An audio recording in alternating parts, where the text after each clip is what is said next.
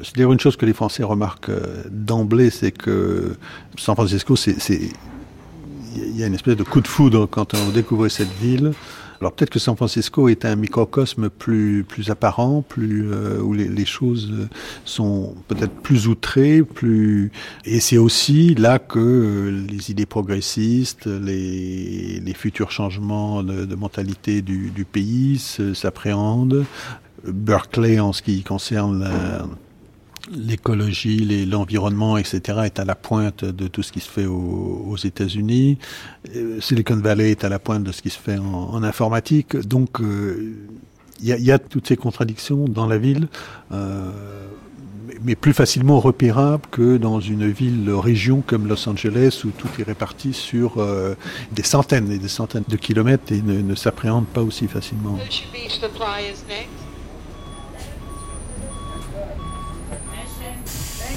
Le San Francisco que nous évoque Michael Henry Wilson a toujours incarné les fantasmes de liberté, d'aventure, de recommencement.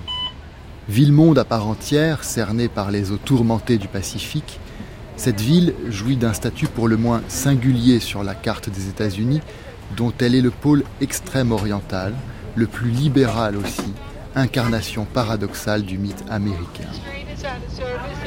Bâti sur une langue de terre instable, entouré de 11 collines et peuplé de 800 000 habitants sur seulement 120 km, San Francisco est aujourd'hui une ville extraordinairement prospère, en mutation permanente, où domine toujours un véritable art de vivre, même si, à l'instar de toutes les mégapoles, elle semble elle aussi affectée par ce phénomène urbain d'embourgeoisement, la gentrification, qui pourrait tôt ou tard faire un sort à cette mixité sociale, à ce multiculturalisme et à cet esprit d'accueil qui en ont toujours été les valeurs fondamentales.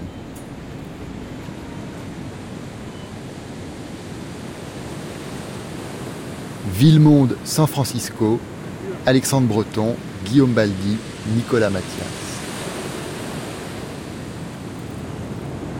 From here, Michael Palmer, poète. Uh, if we look west, we are looking out towards the Hawaiian Islands and Japan. But for, if we look east, si à partir d'ici nous regardons vers l'ouest, nous regardons vers les îles Farallon et le Japon. Si nous regardons vers l'est, depuis la bordure de la ville, nous en avons alors une vision particulière. Sa périphérie s'étend sur 49 miles, ce qui est relativement petit pour une ville qui comprend 70 quartiers. we would come to uh, some beautiful, expensive neighborhoods like Pacific Heights. Um, Et si nous allons à gauche, uh, en direction du Golden Gate Bridge, nous arrivons dans les beaux quartiers, comme Pacific Heights, avant de descendre vers la baie, de traverser le Golden Gate pour arriver à Crissy Field et Fort Mason.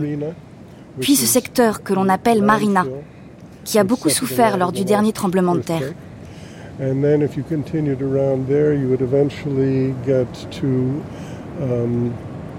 Uh, some of the Fisherman's Wharf tourist areas at the base of uh, of Nob Hill and um, North Beach.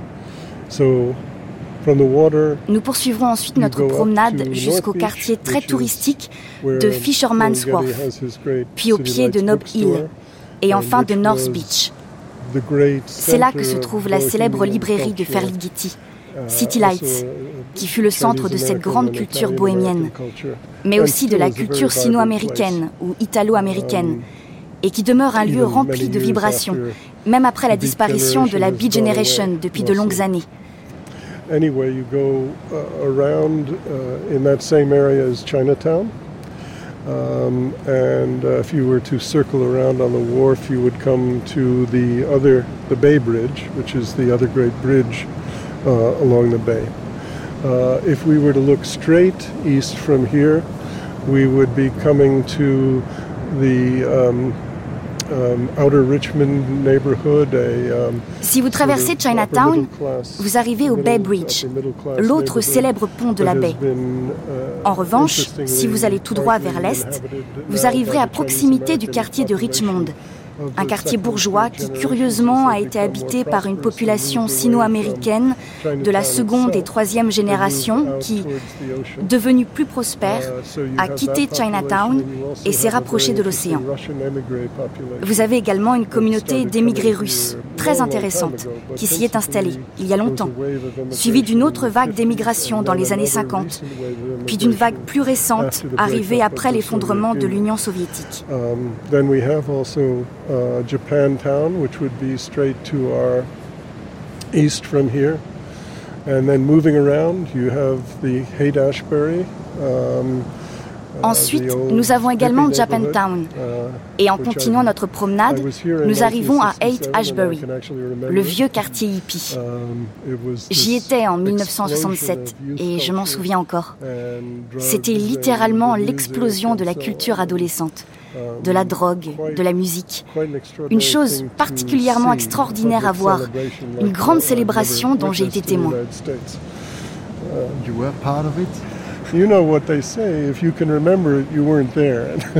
Vous savez ce qu'on dit.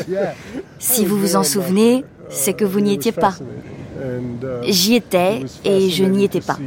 C'était absolument fascinant de voir cette formidable culture du rock and roll de l'époque. Il y avait tous ces groupes comme Big Brother and the Holding Company, Janis Joplin, Jefferson Airplane. Les Airplanes avaient une maison dans le Golden Gate Park, pas très loin d'ici, vers l'est. C'était un grand manoir avec des appartements tout décorés d'or, mais je ne m'en souviens pas très bien.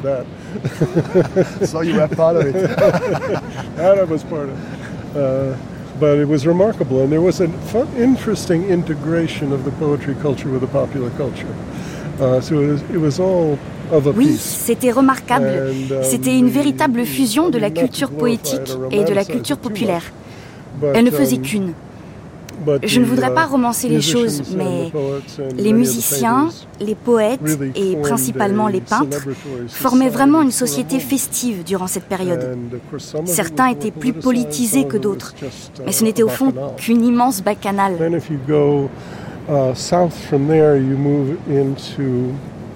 um, the Castro, which um, was where I, I lived for. Uh, Kathy and I moved out here, and we lived in the Castro for a number si, of years. Just en partant d'ici, vous allez vers le sud, vous vous dirigerez vers le quartier de Castro. J'y ai habité pendant de longues années, juste à l'époque où ça devenait le quartier de la bière. Uh, and then, uh, tragically, Il y eut ensuite cette joyeuse explosion de la culture gay, tragiquement infestée ensuite par le sida, qui eut des effets dévastateurs au sein de la communauté et dans la vie sociale en général. Elle traversa une période de deuil, de grande douleur. Nous avons tous perdu un grand nombre d'amis à cette époque.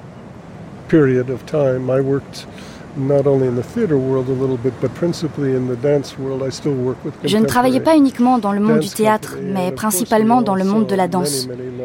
Je travaille encore occasionnellement avec une compagnie de danse contemporaine et bien sûr nous avons tous vécu de très nombreuses pertes à cette époque. C'était donc une période très sombre. Maintenant, ce quartier du Castro est devenu en quelque sorte plus domestique et plus calme.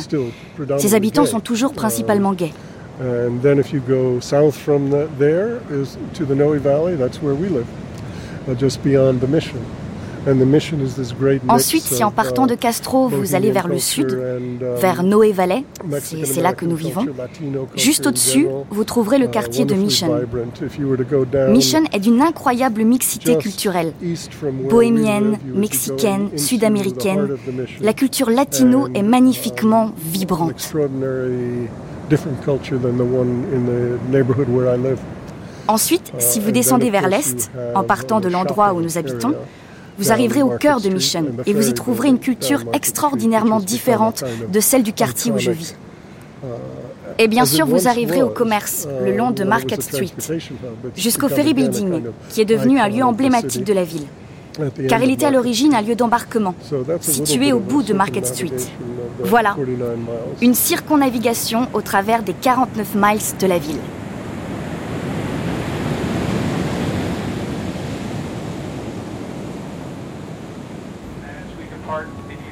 head back to San Francisco. We have just one stop in San Francisco, and that's at the San Francisco Ferry Building. Again, our only stop is at the San Francisco Ferry Building. We'll be there in just a little over 20 minutes. If uh, we have anyone on board that needs to purchase a ticket, tickets are on sale on the main deck up forward. Please get your ticket purchased before we arrive at, in San Francisco. Again, tickets are on sale this time on the main deck up forward. Thank you. Cathy Simon, architecte. Uh, le Ferry Building est un bâtiment très ancien qui a toujours été au cœur de San Francisco. Bien sûr, il n'y avait pas uh, encore de pont quand la ville a commencé à s'agrandir. Ce bâtiment a été construit en 1899 afin d'être la passerelle d'embarquement pour les ferries. Les gens qui, par exemple, venaient en train de la côte Est utilisaient la ligne transcontinentale et débarquaient à Auckland, qui se trouve de l'autre côté de la baie. Ils utilisaient ensuite le ferry pour arriver à San Francisco. Ce fut un immense succès dans le domaine des transports. Dans les années 20, plus de 20 millions de personnes transitaient par ce bâtiment, ce qui est plus important que le passage dans l'aéroport de San Francisco aujourd'hui. Il est difficile d'imaginer le passage à l'époque. Il y avait de nombreux ponts d'accostage pour les ferries et de 1953, date à laquelle le Bay Bridge et le Golden uh, Gate ont été construits, jusqu'en 1958, ce bâtiment était un um, centre dynamique de San Francisco, situé tout au bout de Market Street, la grande artère de San Francisco, au centre du cœur historique. Aussi, lors de la construction des deux ponts, en 1958, leur constructeur et propriétaire craignaient qu'il ne soit pas utilisé. Et franchement, beaucoup de passagers ont continué à utiliser le ferry. Ils ont donc bloqué ou fermé plusieurs services dans un rayon de 5 miles ce qui signifiait que le bâtiment devenait inutilisé durant la nuit. Toujours à la fin des années 50, alors que le bâtiment était pratiquement inutilisé, on a construit une autoroute qui devait, à l'origine, joindre le Golden Gate au Bay Bridge en longeant la rive de la baie de San Francisco. Ce fut la première fois que la construction d'une autoroute fut décidée aux États-Unis. Elle s'arrêtait juste au nord du Ferry Building.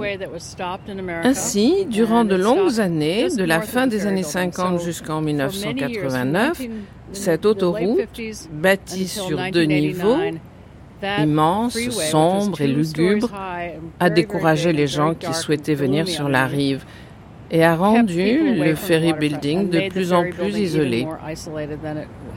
L'autoroute fut très endommagée au moment du tremblement de terre de 1989. Elle fut donc démolie immédiatement.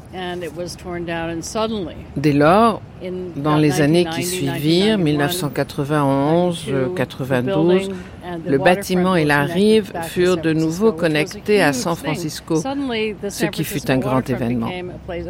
D'un seul coup, la ville de San Francisco est devenue un lieu public.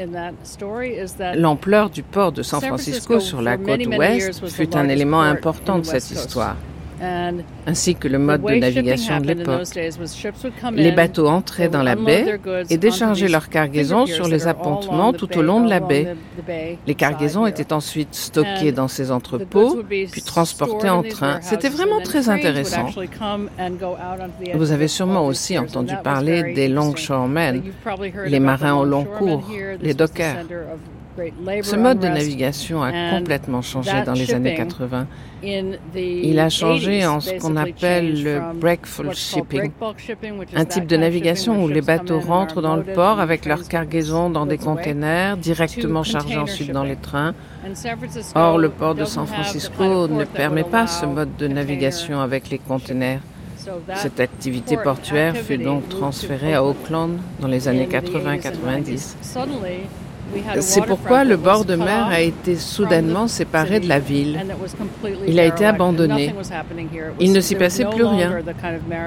L'ambiance festive, parfois débordante et dynamique qui régnait naguère, avait disparu. Cette combinaison d'événements, les ponts, les changements de mode de navigation, a isolé cet endroit. On ne pouvait pas y aller. Et pendant la période où j'y ai vécu, on mettait le feu aux appontements, ce qui provoquait de gigantesques incendies. Il y avait beaucoup plus d'appontements lorsque nous sommes arrivés en 1969 qu'aujourd'hui, particulièrement entre le Ferry Building et le Bay Bridge. I'm an architect. I've worked here since 1970, which is a long time.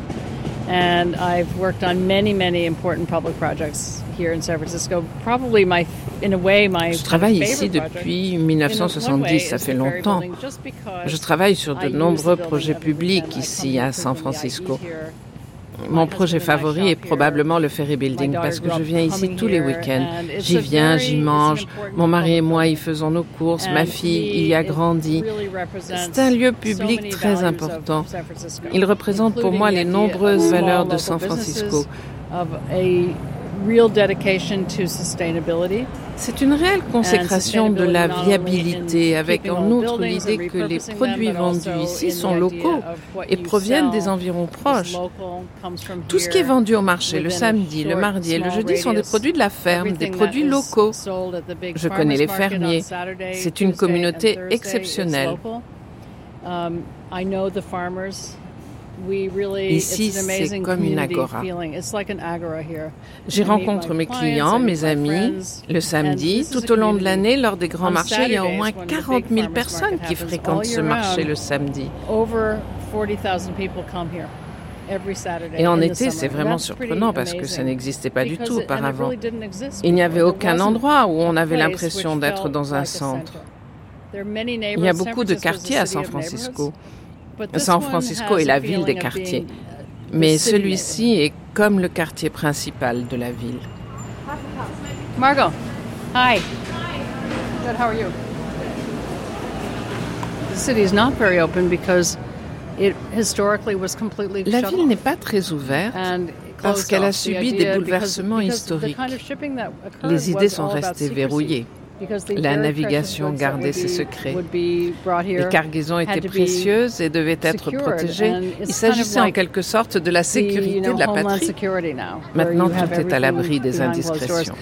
Une dernière question plus générale qui concerne, disons, la géométrie de la ville, qui est assez étonnante entre le, paysage d'un côté et, ce tracé des rues. Yeah, well, it's very. First of all, it's interesting to. The question is very, very interesting because it à l'origine, la ville a été aménagée par des Espagnols, mais elle n'a pas été aménagée normalement.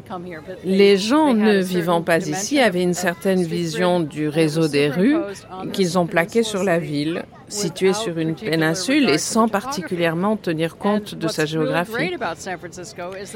Et ce qui est proprement stupéfiant à San Francisco, ce sont ces magnifiques collines. Le réseau monte et descend à travers toutes ces collines. C'est pourquoi nous avons des funiculaires. C'était le seul moyen de transport qui était praticable à l'époque. Il était impossible d'utiliser une charrue et un cheval pour grimper ces collines.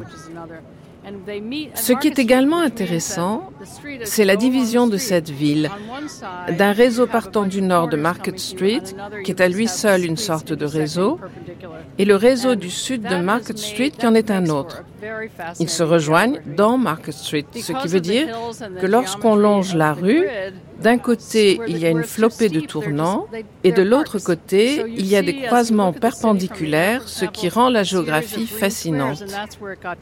La présence des collines et la géométrie du réseau font que les pentes sont trop raides. Lorsqu'on regarde un plan de la ville, on peut voir une série de carrés verts. Ce sont les endroits où les pentes étaient trop raides pour y construire une rue. C'est vraiment une ville fascinante. Toutes les rues de San Francisco conduisent à la baie, que ce soit vers le nord ou vers l'ouest, de sorte que l'on peut voir la baie au bout de chaque rue. Ainsi, la présence de l'eau est constante l'eau du ciel. La lumière de l'eau deviennent des éléments essentiels qui caractérisent l'endroit. On ressent le reflet de l'océan ou de la baie. On voit la clarté d'une autre manière. En ce qui me concerne, l'enjeu en tant qu'architecte a été de trouver le moyen d'exposer cette lumière dans tout mon travail. C'est une chose très importante. Si vous regardez les peintres de la baie, c'est également un élément de leur travail. Tout est lié à cette incroyable atmosphère.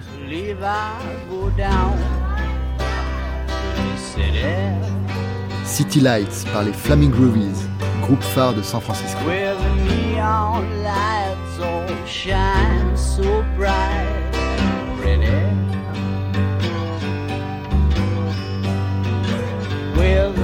nighttime girls are always laughing. Movie stars are autographing there. There's so much that I wanna see.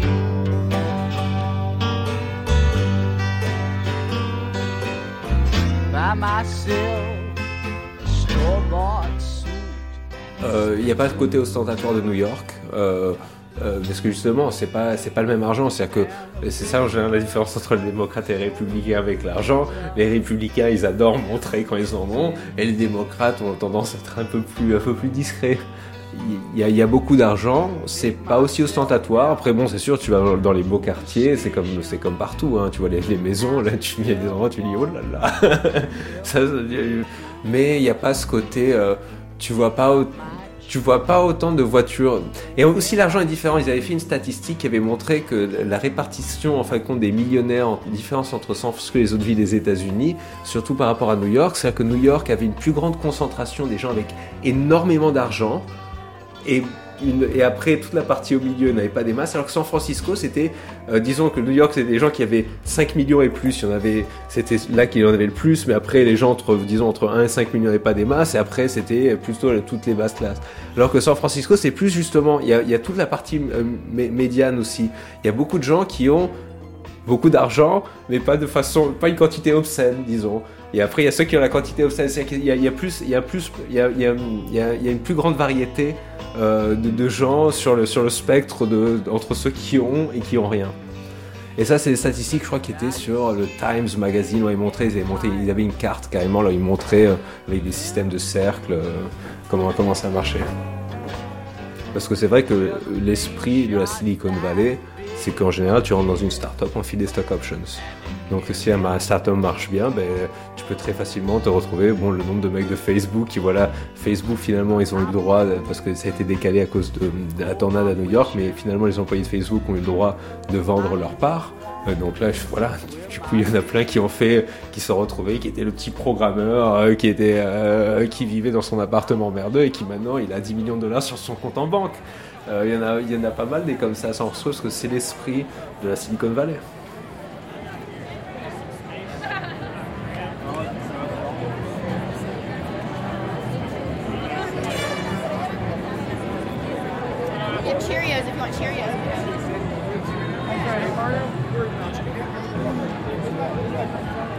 Des contreforts de Twin Peaks au sud-est jusqu'à Embarcadero au nord-ouest de la baie, San Francisco est traversé sur 5 km par la célèbre Market Street, artère commerçante et lieu du balai incessant des tramways et cable cars, si emblématique de la ville. Aujourd'hui, la ville célèbre ses champions. Elle a gagné la série mondiale de baseball contre les Tigers de Détroit. C'est la liesse. Une vague orange aux couleurs de l'équipe flotte parmi les brumes.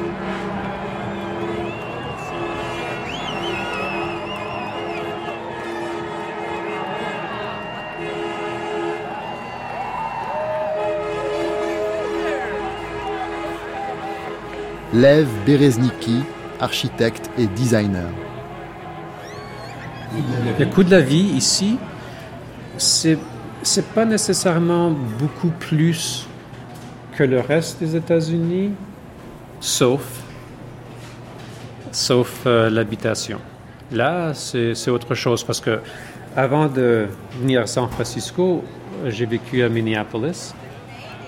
Et là-bas, on avait une belle maison à, à, 10 minutes du centre-ville, mais il y, a, beaucoup de petits lacs dans la ville. Et on était dans un petit coin de campagne. Et notre maison là-bas vaut moins que. qu'un. Comment dire qu'un, Non, non, qu'un terrain ici, deux fois, euh, deux fois plus petit, sans maison ou un tear-down. C'est incroyable ici. Les maisons coûtent tellement cher c'est très difficile pour une, une famille euh, de, de moi, euh, middle class d'acheter une maison ici. Maintenant, avec le, deuxième dot-com boom qui s'en vient, euh, et avec. Parce qu'il y, a un manque de, je pense, de, maisons. Euh, oui.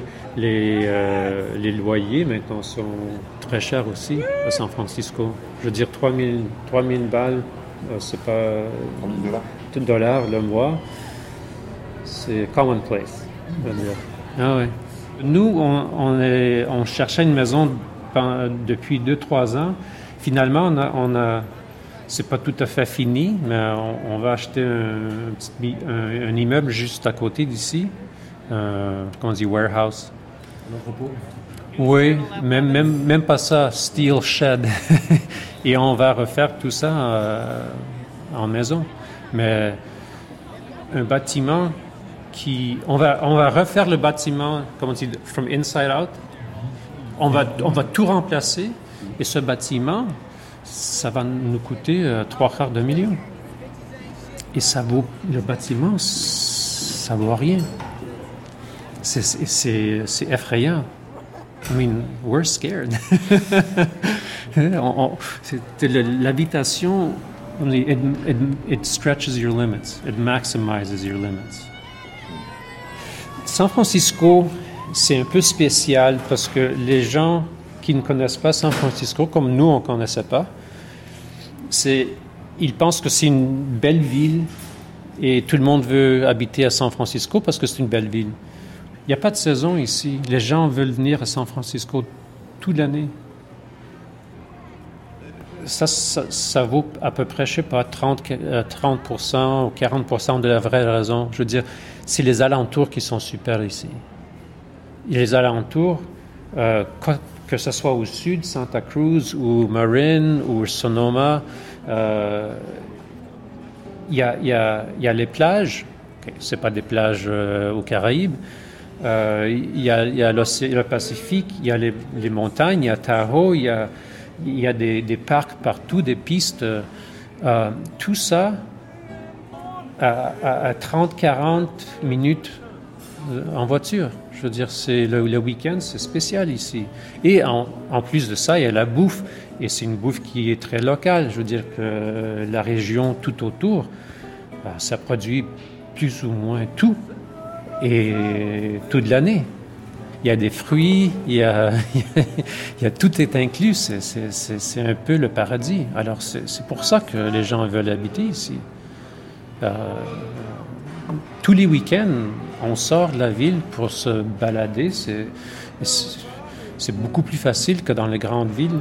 À New York, bonne chance euh, d'échapper pour le week-end sans que ce soit une aventure. Ici, c'est on, sort de la maison, on, est dans les, dans les forêts, la montagne, on fait une petite balade de 2-3 heures, on, revient et, on a la moitié de la journée qui reste encore.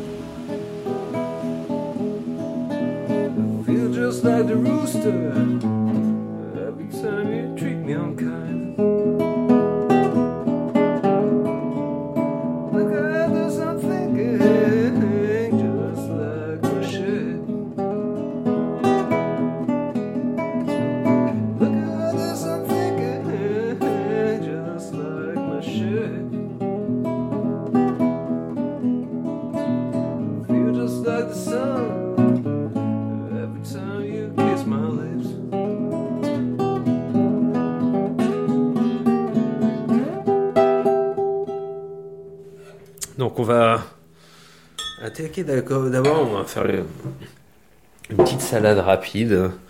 On a un peu de laitue, on a ce radis, euh, ce radis melon qui est superbe et l'avocat. Ben voilà, ça c'est parfait. On va faire. Hop, et après, je vais faire une petite poêlée de légumes. Ça va être super simple. Comme on aime, on va se faire des petites tomates du jardin.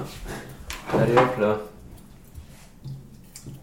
Celle-là, ça c'est une variété qui s'appelle Green Zebra Tomato, qui est donc classifiée comme une heirloom tomato.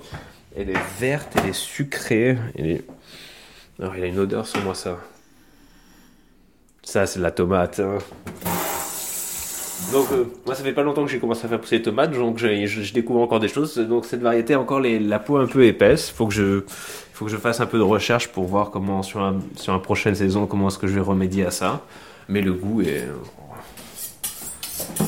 Steven Etheredge, ex-web designer, cuisinier et bluesman occasionnel. Le, le, terme cuisine californienne a été, a été inventé par une chef qui s'appelle Alice Waters, qui a un restaurant à Berkeley, qui est la ville universitaire qui est juste de l'autre côté du pont sur la côte, euh, la côte est en face de San Francisco. Son restaurant s'appelle Chez Panis. Et très clairement, c'est une influence du sud de la France. Mais euh, ce qu'elle a fait avec son restaurant, c'est que bon, déjà à la base, elle s'est attachée à la qualité des produits. Et euh, dès, les années 80, il y avait directement, elle avait des deals avec les fermiers qui livraient les produits directement dans son restaurant, ce qui était quelque chose de vraiment, euh, vraiment unique aux États-Unis, spécialement à l'époque. Et, la deuxième chose qu'elle a fait, c'est qu'elle a finalement pris toutes les techniques de culinaire qu'elle a pris dans le sud de la France. Qu'elle a adoré, qui est une bonne, bonne, bonne cuisine elle a tout adapté avec les ingrédients d'ici. Et donc, moi ce, que je moi, ce que je lui reproche, c'est que je trouve qu'elle n'est pas allée assez loin, que, que finalement c'est de la très bonne cuisine méditerranéenne, mais euh, c'est pas. Mais, mais ça a inspiré beaucoup d'autres chefs, et finalement, ce que ça crée, c'est une nouvelle cuisine, là où les gens finalement sont concentrés en utilisant des produits locaux, de qualité locale, en utilisant des techniques qu'ils ont appris un peu partout dans le monde. Donc on retrouve très facilement dans ces restaurants un peu de cuisine moderne, euh, des touches de cuisine thaïlandaise ou vietnamienne, euh, une touche de cuisine française, et, quand c'est bien fait, c'est fait avec beaucoup de finesse et beaucoup de raffinement, et c'est ça la vraie cuisine californienne. C'est une cuisine qui est des, c'est des ingrédients locaux avec des techniques internationales. Et donc il y, a, cet esprit vraiment, l'esprit fusion, c'est l'esprit euh, d'exploration.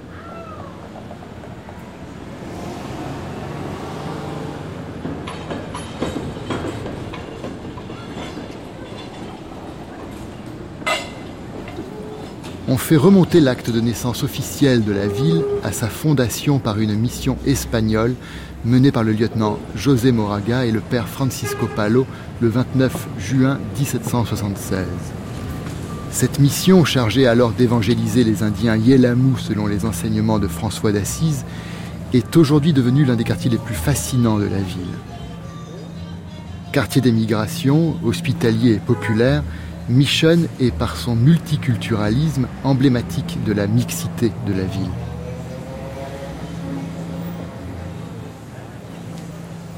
You know, I, I come from a small island called Madeira, Madeira Island in Portugal. Rigo 23, and, um, as many other people, I was subjected to this fascination coming from popular culture emanating from the United States.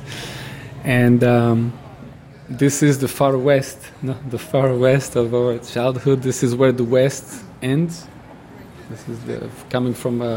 Je viens de l'île de Madère au Portugal et comme beaucoup, j'ai été fasciné par ces figures issues de la culture populaire américaine.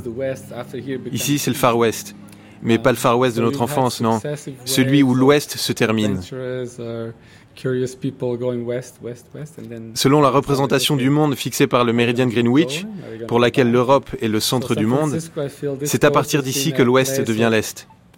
Il y a eu des vagues successives d'aventuriers poussant toujours plus vers l'ouest, l'ouest, encore l'ouest, et qui à point se sont dit, ok, on continue ou on rentre vibrations, you know, and then, I mean, it's a small number of humans in a way, you know, it's like a million person city, but um, YouTube, Ainsi, la baie de San Francisco est comme un endroit où des vagues et des vagues de gens arrivent ils essayent d'aller au Far West et finalement ils restent dans cet espace plein de vibrations. C'est une toute petite population, à peu près un million de citadins. Mais il faut y ajouter Internet. En effet, YouTube, Yahoo, Google, Twitter sont autant de noms originaires d'ici.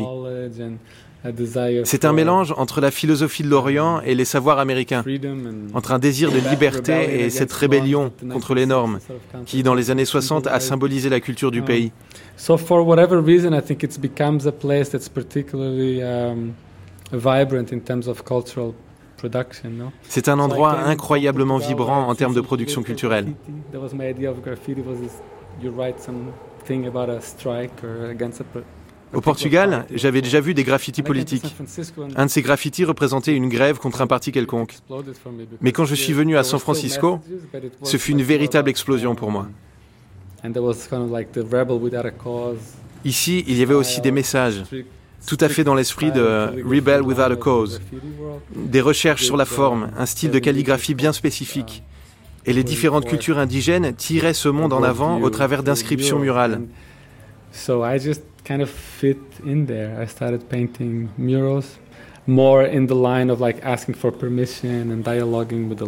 Je me suis en quelque sorte glissé au-dedans de cet univers. J'ai commencé à peindre sur les murs davantage pour demander la permission et dialoguer avec le propriétaire, mais pas dans un esprit hors la loi. J'avais une approche plus citoyenne et j'ai fait ça pendant 20 ans. San Francisco's sort of written history as such starts in 1849. Like the Eiffel Tower was completed in 1789. L'histoire écrite de San Francisco a commencé en 1849, alors que la Tour Eiffel a été achevée autour de 1889. De nombreuses personnes ici avaient perdu la possibilité de garder des traces de leur propre histoire, sévèrement interrompues à leur départ. Je pense alors que cet art nouveau, qui a émergé dès le milieu du XXe siècle, leur permettait de recouvrer une estime de soi et une identité, une identité politique au travers d'une production culturelle. Je pense que ça a eu lieu dans les années 80. And then there were people who were born here who were born here of a particular sort of background who already resented that just because my parents are from Mexico why should I have anything to do with piñatas? Et puis pour les gens nés ici, issus d'un milieu culturel particulier, ce qui les contrariait, c'était par exemple en quoi ils devaient être concernés par les piñatas mexicaines de la culture de leurs parents. Um, ils ressentaient cela comme un stéréotype. Alors comment construire avec le passé je pense qu'une succession de personnes a essayé de définir de nouveaux territoires dans leur style de vie à travers l'imagerie graphique. Il est par exemple intéressant de voir chez les nouvelles générations l'intérêt qu'elles ont pour les motifs, la calligraphie, les animaux. Uh, Ces gens montrent une certaine fragilité face à un modèle dominant qui impose une manière d'être un homme ou d'être une femme.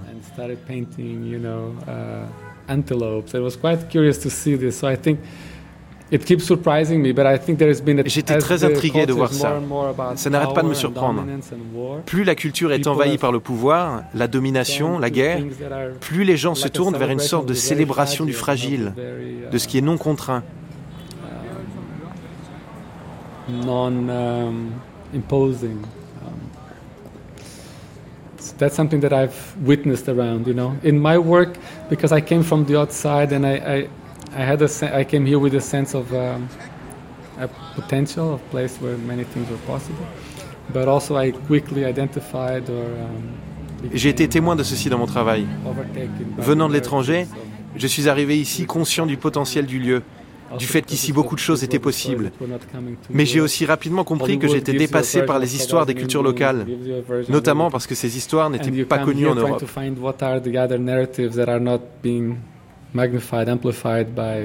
Walt Disney and Hollywood and so on. And I thought was the stories Hollywood vous impose une vision des cow-boys et des Indiens, une vision de tout.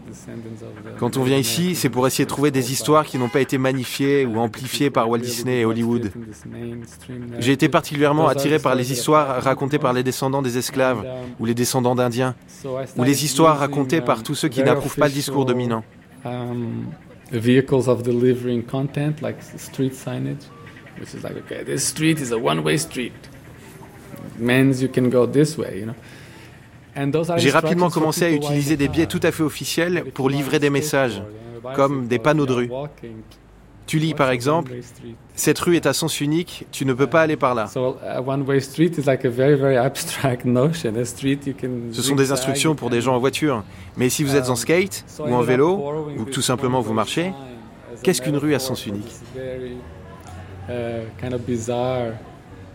Une rue à sens unique, c'est une notion très abstraite. Dans une rue, on peut zigzaguer, aller dans tous les sens. Donc j'ai emprunté le panneau de sens unique comme une métaphore pour cette sorte de système autoritaire bizarre.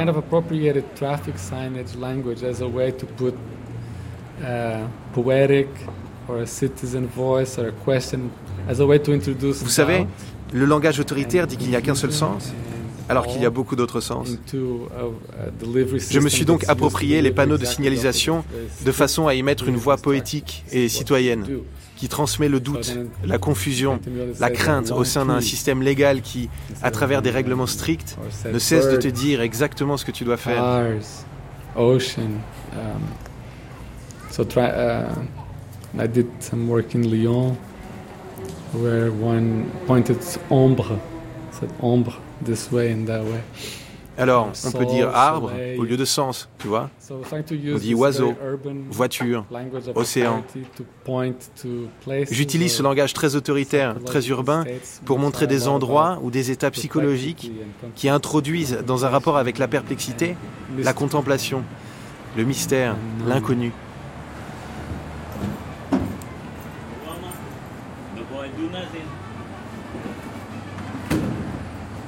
Du sud-est de Mission jusqu'au quartier de Dog Patch, un phénomène nouveau gagne du terrain. Les anciens entrepôts de manufacture et autres espaces dédiés à la production industrielle qu'abritait le quartier sont aujourd'hui massivement investis par toute une communauté d'artistes, de galeristes, de designers. Et ceci avec l'aval de la ville qui encourage un tel système de zonage. I think that this new generation of, of this concentrated Steven Miller, um, effort to try to maintain a, a, a home for artists Je pense que cette nouvelle génération essaie de maintenir un foyer pour les créateurs dans ce quartier. Um, C'est quelque chose de nouveau depuis ces derniers 18 mois. Il y a de nombreux nouveaux endroits ici qui fleurissent et tout le monde veut s'y installer. L'identité du lieu change énormément. It's I think yeah, it's you know, I've lived here as a resident in this neighborhood for 19 years. J'ai vécu dans ce quartier pendant 19 ans. Je l'ai donc vu beaucoup changer. Um, Je sens qu'il y a un énorme bouleversement qui se prépare. Il y a une réflexion. La ville a fait un gros travail de réflexion ces deux dernières années. Um, ils ont en quelque sorte imposé leur vision pour ce type de locaux que nous avons investis. Ce bâtiment où nous sommes est destiné à la production et à la distribution. Il y a beaucoup de gens dans ce secteur d'activité qui veulent s'installer ici parce que tous les y encouragent.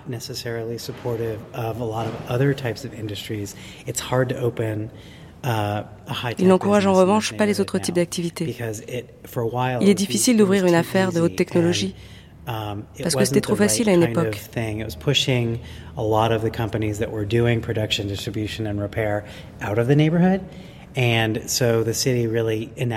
La ville a vraiment adopté des règlements de zonage qui favorisent ce type de développement.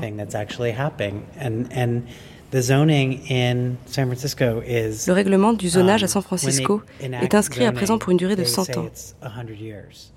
So it's, I think it's a really exciting time, and like I said, there's this kind of um. Je trouve que l'époque est passionnante. Il y a une sorte de prise de conscience qui veut arrêter d'exporter toute cette magnifique ingénierie.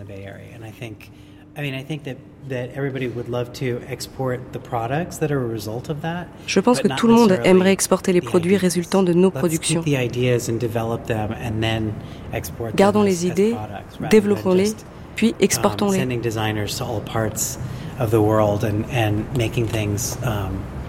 Au lieu d'envoyer des créateurs un peu partout dans le monde, fabriquer les produits au Bangladesh, en Chine ou encore au Japon.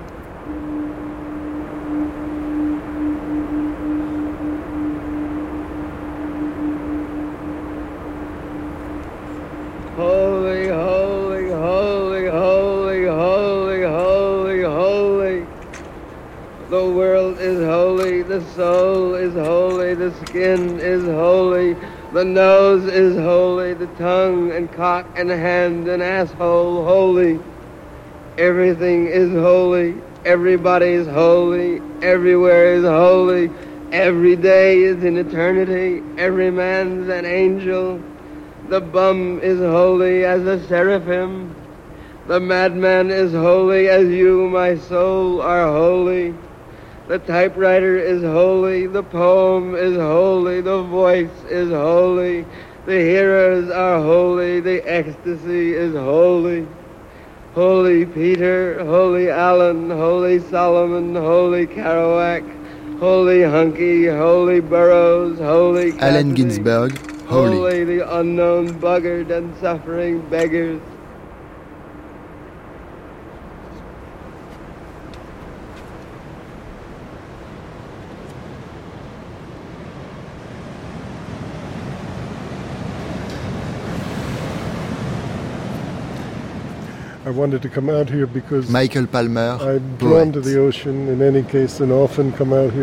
Along the ocean. Eh bien, je suis heureux d'être ici avec vous. C'est Je voulais venir par ici parce que je suis particulièrement attiré par l'océan. En tout cas, je viens souvent ici uh, marcher le long de l'océan. Je vais à la Cliff House de temps en temps pour un repas et juste pour contempler l'océan. C'est aussi un endroit pour lequel j'ai une grande affection car j'avais l'habitude de venir ici avec ma fille de temps en temps.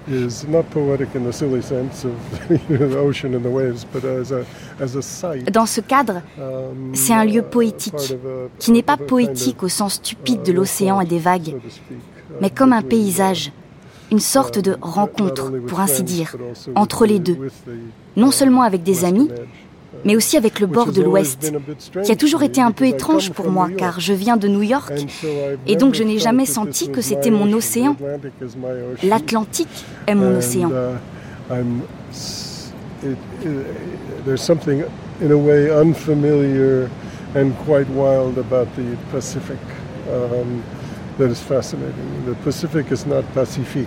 Uh, it's, it's quite, you know, wild. Il y a quelque chose d'étrange et de sauvage concernant le Pacifique, qui est vraiment fascinant. Le Pacifique n'est pas pacifique, c'est assez, vous savez, sauvage.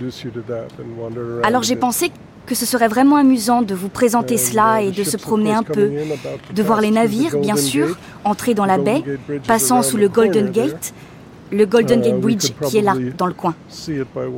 Nous pourrions probablement le voir en nous promenant. Et c'est bien l'entrée de la ville en venant du Pacifique. Je ne pouvais pas imaginer que le, travail d'écriture ne pouvait être lié à la géographie d'une ville et à la manière dont cette, topographie peut inspirer aussi une, une forme d'écriture.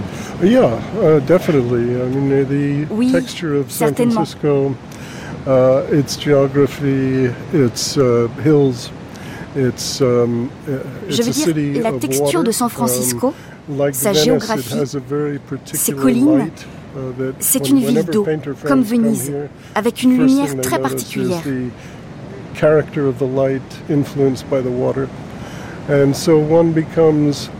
Chaque fois que des amis peintres viennent ici, um, la première chose qu'ils remarquent, c'est ce caractère de la lumière influencée par l'eau. On est immergé dans la texture, l'atmosphère de la ville. There's, it's, there's not one particular site or two particular sites. It's the actual mix of things in the city that's interesting.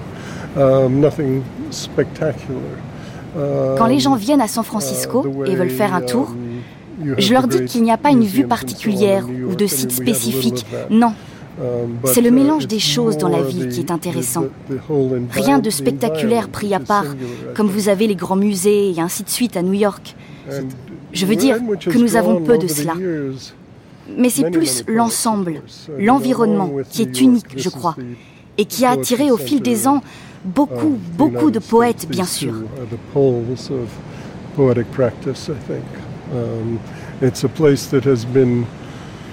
Uh, Avec New York, nous sommes le centre de la poésie des um, États-Unis. Ces deux villes sont les pôles de la pratique poétique, je pense. Uh, C'est un endroit qui a accueilli des écrivains, uh, en partie parce que la culture est un peu moins institutionnalisée qu'à Boston et beaucoup d'autres villes. C'est une culture plus libre. Robert Duncan and um, for a while Bob Creeley and Gary Snyder and others who I admired, who were not part of une des choses qui m'a attiré vers cette ville, qui ne faisait pas partie d'une vie académique, c'est qu'il y avait des poètes tels que Robert Duncan, Laurence Ferlinghetti, que j'admirais et qui ne faisaient pas partie d'une vie académique, mais vivaient d'une certaine manière hors de ce monde et hors des restrictions économiques propres aux cultures institutionnelles. Donc c'était libérateur pour moi. It's the Pacific Rim, and out in that direction we have Japan, and so the influence of Japan and China is much more substantial here than it is on the East Coast. Et bien sûr, vous pouvez voir en regardant le Pacifique le Japon qui est dans cette direction. L'influence du Japon et de la Chine est bien plus importante ici que sur la côte Est, qui est plus influencée par la culture européenne. C'est une différence très significative.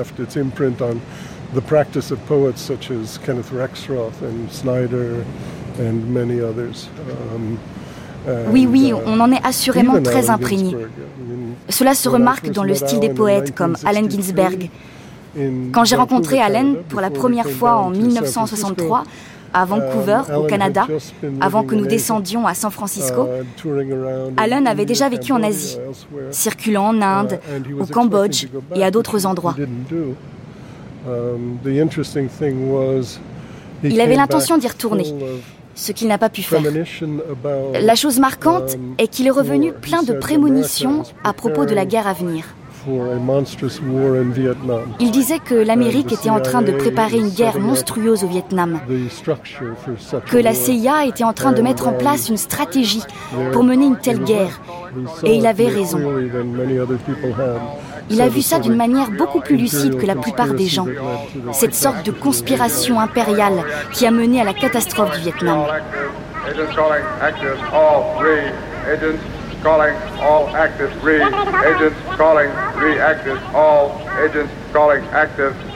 William Burroughs poème sonore reactive agents all calling INA. recalling all active agents recalling. Active agents all. Recalling.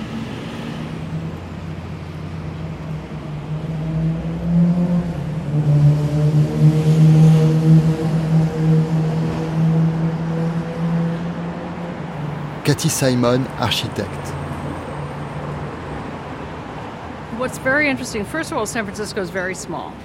Ce qui est très intéressant ici, c'est que d'abord, San Francisco est très petit.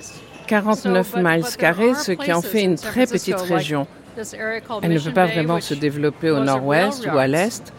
Mais il y a des endroits à San Francisco, comme cet endroit appelé Mission Bay, qui était un lieu de triage ferroviaire jusqu'à il y a 15 ans environ. Et c'est devenu une nouvelle communauté un nouveau quartier. Un autre endroit appelé Treasure Island, qui est l'île au milieu de la baie, entre les deux parties du Bay Bridge. Il est en train d'être transformé en un quartier de 8000 logements avec un nouveau ferry. Donc, il y a des endroits, mais c'est dans la ville que cela doit se développer. Et il y a encore d'autres endroits où il y a une faible densité où je pense que la ville peut se développer aussi. Mais cela implique que l'on s'ouvre à l'idée du changement, ce qui est toujours difficile pour les gens de San Francisco, car ils ont la nostalgie du passé. Bien que je pense que pour faire une ville d'avenir, nous devons être à la pointe du futur et regarder en avant, je me souviens de ce que nous avons de beau et de grand. Donc je pense aux contemporains. Et je pense à Paris. Vous avez certainement les mêmes problèmes. Où peut-on se développer? Par exemple, est-ce que vous allez, vous, à la nouvelle bibliothèque du 13e arrondissement à l'est de Paris? Vous savez que c'est très difficile pour certaines personnes parce que les gens aiment cette partie de la ville et qu'ils veulent s'en souvenir. Mais en fait, pour moi, il faut toujours rester ouvert à l'idée du changement. Et San Francisco a tellement changé pour le mieux um, depuis que je vis ici. Je pense en particulier qu'on doit faire attention, qu'il y ait de la uh, place pour les artistes, qu'il y ait de la place pour la créativité qu'il y ait de la place réellement pour les arts, que ce soit par une architecture qui lui convienne. Mais je pense que l'on doit vraiment être prêt à faire un changement. Et ce changement a été vraiment un coup de chance finalement. Enfin, je veux dire, ce tremblement de terre effrayant, cette chose terrible, en fait, a été vraiment une chose dont le bénéfice est infini. Ah, je pense que mon chauffeur est là-bas, donc nous allons traverser la rue.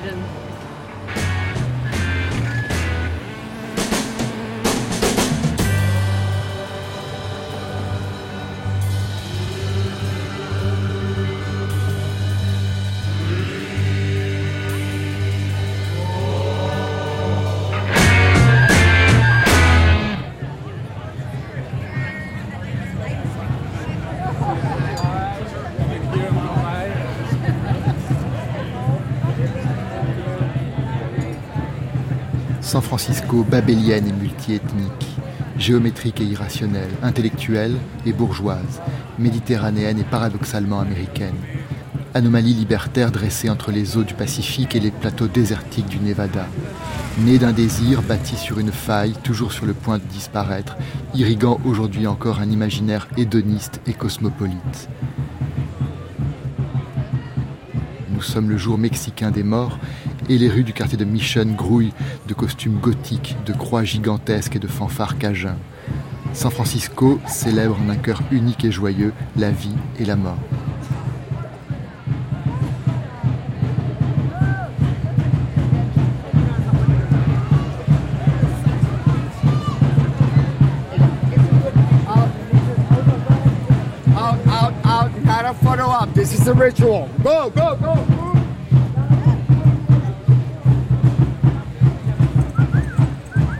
Rigo 23, graffeur.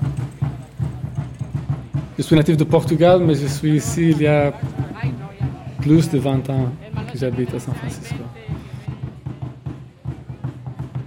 This part of the of the city, the mission, um, is named the mission because there was a Jesuit mission that was built here in the 1700s, um, and um, Cette partie de la ville a été appelée The Mission, parce que la première mission jésuite s'y est installée vers 1700.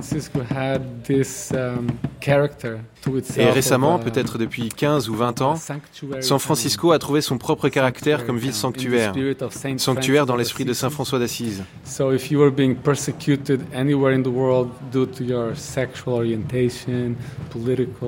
Si vous étiez persécuté dans n'importe quel endroit du monde à cause de vos orientations sexuelles ou politiques, ou de votre style de vie, si pour différentes raisons vous étiez persécuté chez vous, vous étiez toujours bienvenu à San Francisco.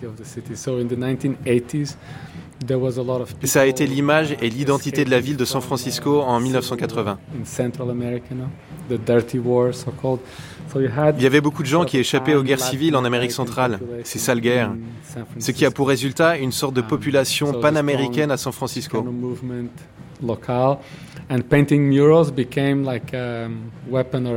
Le puissant mouvement Chicano a éclaté ici, et les peintures murales sont devenues une arme, un outil de choix pour le chicanisme qui leur permettait d'utiliser l'héritage de Diego de Rivera ou Roscoe et Siqueiras pour faire de la fiction contemporaine, ou ce qui était supposé l'être, mais en version américaine bien sûr.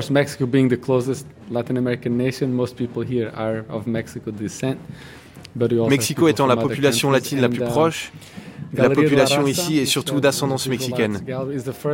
Cependant, vous avez des gens d'autres pays et Gabriel Durana, qui tient une galerie d'art visuel, la première galerie d'art visuel aux États-Unis, a été la première personne à offrir à Frida Kahlo une exposition posthume. So Dia de los Muertos became Arriva ensuite le moment où ces différentes communautés purent se réunir, purent venir ici parce qu'ils échappaient à la mort dans leur pays, où ils avaient un mort dans leur famille. So it became a very, a very special le jour des morts devint une célébration très spéciale de la culture latino-américaine à Mission, dans la région de la baie, au centre de la Californie. Mais parce que San Francisco était déjà une ville étrange, ayant vécu les nombreuses sortes d'expériences des années 60 et tout ça. Nous essayons d'imaginer les moyens d'être dans la rue, prêts à occuper l'espace public d'une manière qui n'est pas juste du business, comme d'habitude. Um, people who like performative behavior, um, people who like, um, les gens ici aiment les comportements outranciers. Um, les gens aiment aussi simplement célébrer. Ils sont étranges, mais dans le bon sens du terme. Des freaks. Michael Franti is a musician from San Francisco. He has a song where it says, "It's all the freaky people." Tu connais Michael Franti, ce musicien de San Francisco? Um, so it's a night where il a écrit une chanson dans laquelle il dit que ce sont toujours les freaks qui font la beauté du monde. Donc c'est une nuit uh, où ce ne sont pas tous les saints qui sortent, mais tous les dingues qui sortent. Alors c'est devenu un point de vue intéressant où un lieu de mixité où les gens qui seraient de nouveaux arrivants dans la région, avec des revenus plus ou moins importants, um, pourraient être vus comme des bourgeois qui adhèrent à cette célébration et l'adoptent.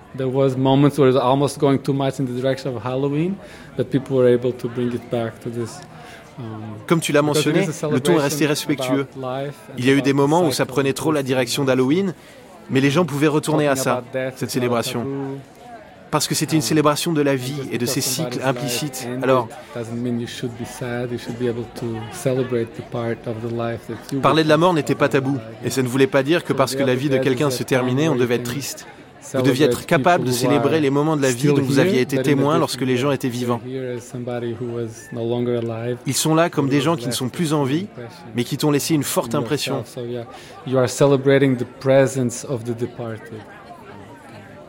On célèbre la présence des disparus. Il est une communauté particulièrement diverse et particulièrement fort, je crois. C'est very strong sort of place of that's broadcasting um, culture. You know um, um, that that sort of imaginary world, say. Um, Emir Kusturica. C'est un endroit très fort qui diffuse la culture, euh, qui, ce type de monde imaginaire qui qu'Emir Kusturica, Manu Chao ont transmis à travers une sorte de théâtre de rue anti-guerre. A lot of that sentiment you could feel here. You know, you can. Uh, Uh, Beaucoup de ce sentiment que l'on peut ressentir ici. Tu sais que tu le peux. Les gens l'expriment eux-mêmes dans différentes langues.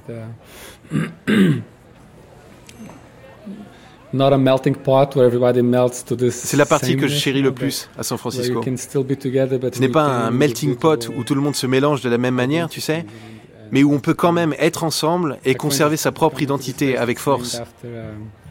Charles Chaplin film, you know, Modern Times, and par exemple, on est ici dans cette librairie appelée comme dans le film de Charlie Chaplin, Les temps modernes. Et je demande si je peux utiliser la librairie pour enregistrer notre interview. Et la réaction du libraire est de te parler en français. Ce n'est pourtant pas sa langue d'origine. Il y a ce signe, cette manière de faire sentir aux um, gens qu'ils sont bienvenus. On est intéressé par l'échange plus que par le fait de repousser les gens. C'est très beau. Je pense que l'énergie est là maintenant.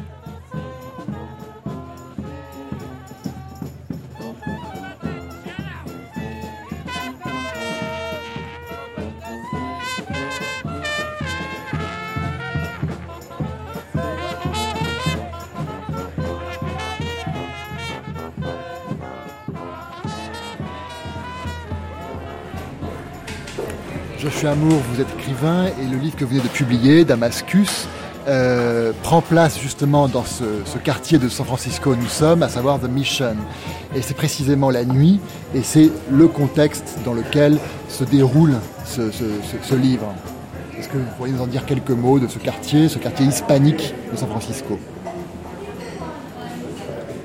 This novel was a love letter to San Francisco, specifically the Mission District, which has been my home for many years. Uh, there was a really great book. Ce roman était une lettre d'amour à San Francisco et plus spécialement au quartier de The Mission, où j'ai vécu de nombreuses années. And she wrote about the Mission District or the Valencia Corridor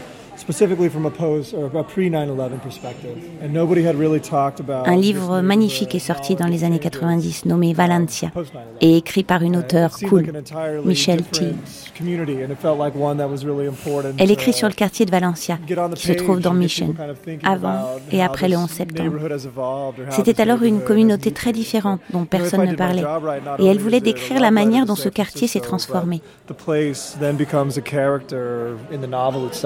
Pour revenir à mon livre, c'est non seulement une lettre d'amour à San Francisco, mais le lieu est devenu lui-même un personnage de roman, comme chez Paul Bowles dans Un thé au Sahara. Je voulais créer un effet similaire avec Damascus.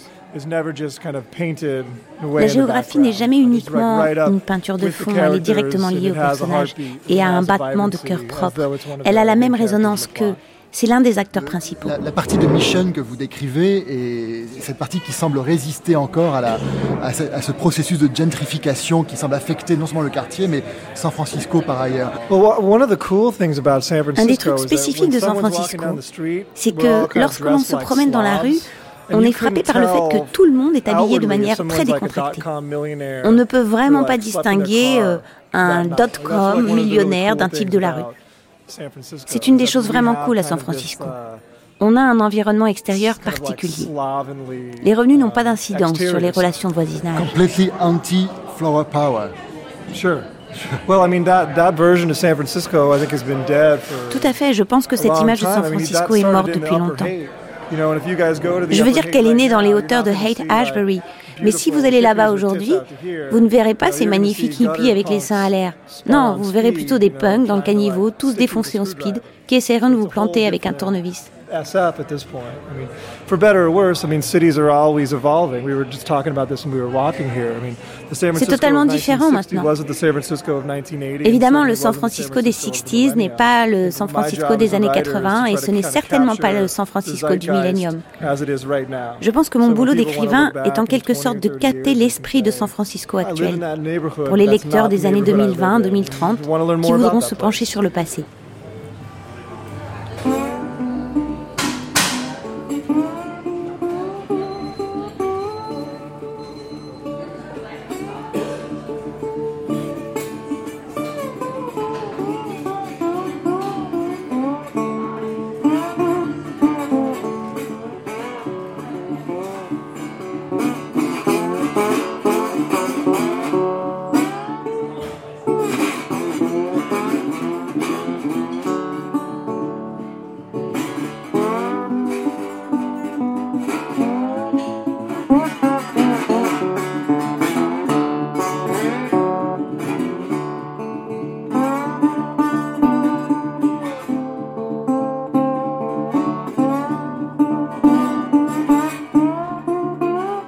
Steven Etheredge, ex-web designer, cuisinier et bluesman. La vie nocturne ici a vraiment, a vraiment ce charme parce que c'est pas San Francisco, c'est pas New York, euh, c'est pas Paris, c'est pas une de ces grandes villes qui ont vraiment une vie nocturne vraiment complètement délabrée. En général, euh, après après la fermeture des bars, il reste pas beaucoup de boîtes où sortir. C'est les choix sont relativement limités, euh, sauf pour euh, beaucoup de petits trucs underground et les, fêtes comme Halloween ou El Dia de los Muertos, là où effectivement tout le monde est partout dans les rues.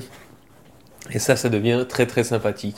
Ou sinon, l'autre chose, c'est euh, toutes les fêtes qui tournent, euh, toute la vie nocturne qui tourne en fin de compte au milieu des milieux de Burning Man. Donc Burning Man est ce festival de musique qui a démarré à San Francisco il y a 20 ans et qui est, a déménagé il y a 15 ans de ça au Nevada et qui maintenant euh, attire, euh, cette année il y avait 60 000 personnes qui sont parties camper pendant une semaine à monter des œuvres d'art avec euh, des DJ, de la musique, c'est tous les âges, c'est un c'est un truc complètement complètement bizarre.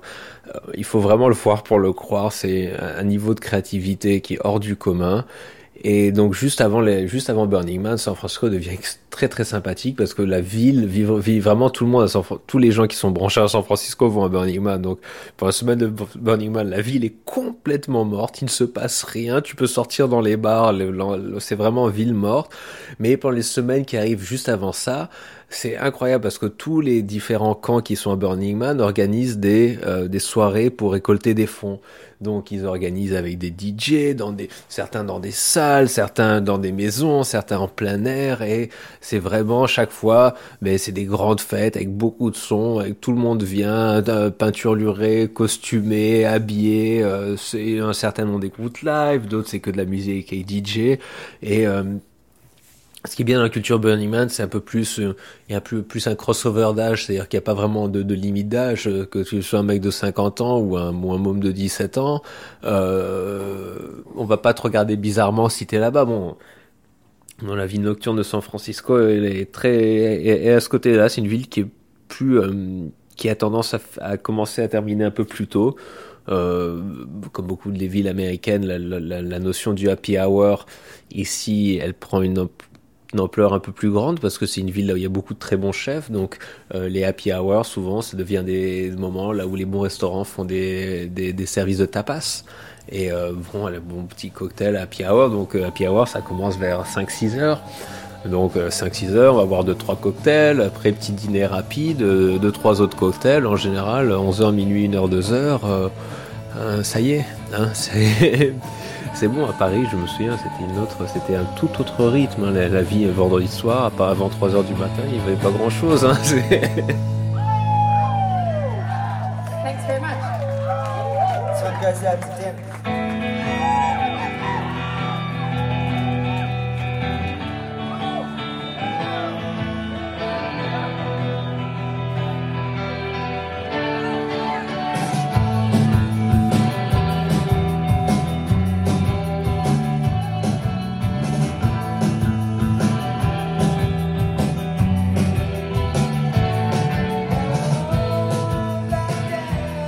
folk au punk, de la pop flamboyante à l'americana jusqu'au free jazz, San Francisco est aujourd'hui le terrain d'expérimentation d'une véritable communauté de musiciens, dont Ty Seagull ou John Dwyer sont les représentants majeurs.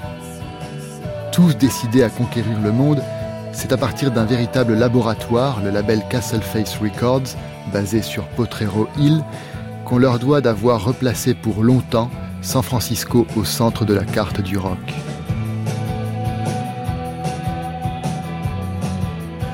You know, it's funny because the Matt Jones. San Francisco, when I moved here, had awful music. It was like a post Strokes or like post Interpol kind of. And granted, I, I was really into the music at the time, but it's like I there wasn't anything really very cohesive.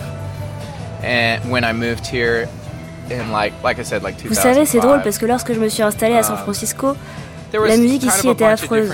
C'était quelque chose comme du pop rock sous influence des Strokes ou um, d'Interpol. Enfin, je n'étais pas vraiment dans la musique de l'époque. Il n'y avait pas de cohésion. C'était en 2005. Puis j'ai commencé à rencontrer tous ces types. Un tas de choses ont commencé à se passer ici. Ils avaient l'air de tous décoller du sol. Le son est devenu plus cohérent. Disons qu'une scène a surgi. Like Jefferson Airplane or like Grateful Dead. It's it's just such a different mindset. I mean, I think especially with those guys. Maintenant, toute like référence aux vieux trucs comme Jefferson Airplane ou Grateful Dead, c'est un état d'esprit si différent. Je pense en particulier à ces groupes-là parce que c'était le côté le plus doux des années 60 musicalement parlant. Même s'ils étaient tous complètement toxicomanes et faisaient de sacrées fêtes. Vous savez, toute cette musique est un mélange de country, de folk, donc je trouve toujours que c'est assez drôle, car aujourd'hui il n'y a pas vraiment de côté doux. There's so many different elements to it too, like the there's a lot of like remnants of like 80s punk or like uh, je veux dire que tout est très abrasif, nourri d'éléments différents, comme les années 80, le punk. Il y a une scène punk très forte ici, et un vrai côté do-it-yourself, garage, et tout cela se mélange en quelque sorte. When Ty first came on the scene, he was like, it really seemed like he was going for like a 50s, like Buddy Holly sort of like surf. Lorsque Ty Seagull débarqua, il avait vraiment l'air de sortir des années 50, comme une sorte de Buddy Holly surfer, charriant avec lui des choses que je ne ressentais pas comme nouvelles. Mais en même temps, ça me semblait un truc comme Waouh, qu'est-ce qui se passe? Tu as mis du chocolat dans mon beurre de cacahuète. et je crois que j'aime ça. Donc oui, il y a beaucoup d'éléments qui viennent de ces différentes périodes, mais aussi de Suicide, de la Dark Wave, des choses que j'ai toujours aimées au sein de mon groupe, les Blasted Canyons. Nous essayons toujours d'obtenir ce son de synthé très gothique et en même temps punk. Nous avons juste eu de bons modèles, je suppose. Yeah, yeah. It's the new wave. wow. oui, c'est la nouvelle vague. Oui, c'est ça. La nouvelle vague, c'est la bonne.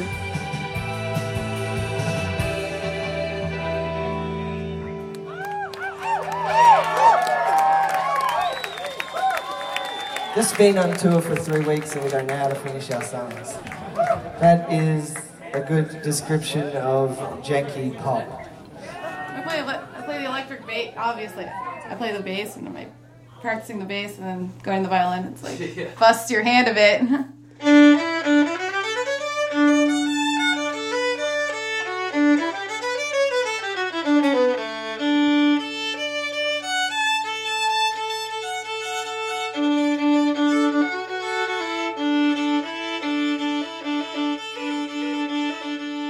outdo this guy, you know, let's try to. Ty's like, on the last record on Twins, we are just like, we basically got a fuzz pedal. Eric Bauer, ingénieur du son. J'essaie d'aider ces gars à se surpasser.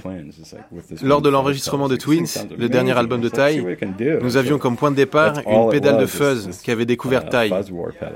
Nous avons décidé de voir jusqu'où nous pouvions tirer bénéfice de cette pédale, obtenir d'énormes sons de guitare et des sons de batterie complètement fous.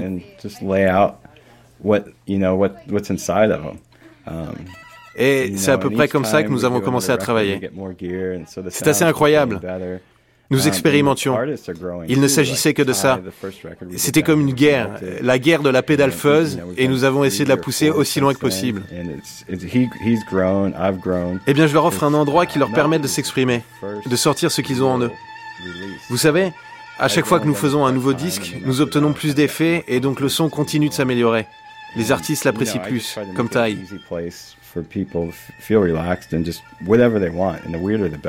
Depuis le premier disque que nous avons fait ensemble, Melted, et nous en avons fait trois ou quatre depuis, il a grandi. J'ai grandi. J'ai pris davantage confiance en moi. J'essaye de rendre les choses plus faciles pour que les artistes se sentent à l'aise. C'est ce que j'encourage. Vous savez, on aime faire du bruit, oui.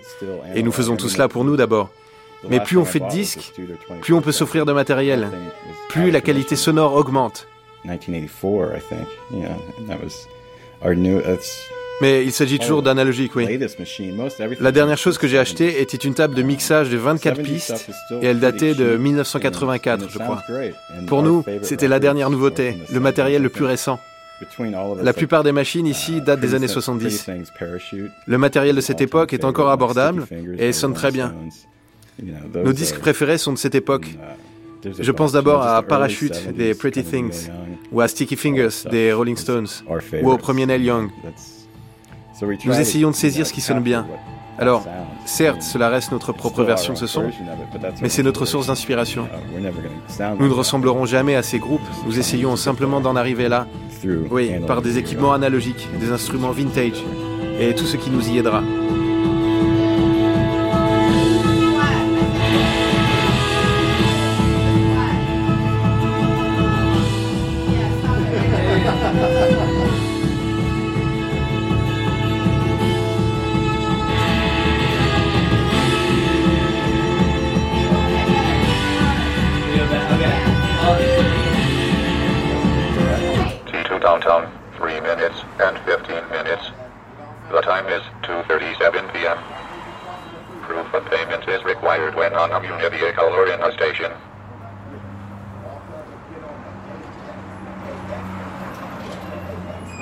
T2 downtown, 2 minutes and 15 minutes.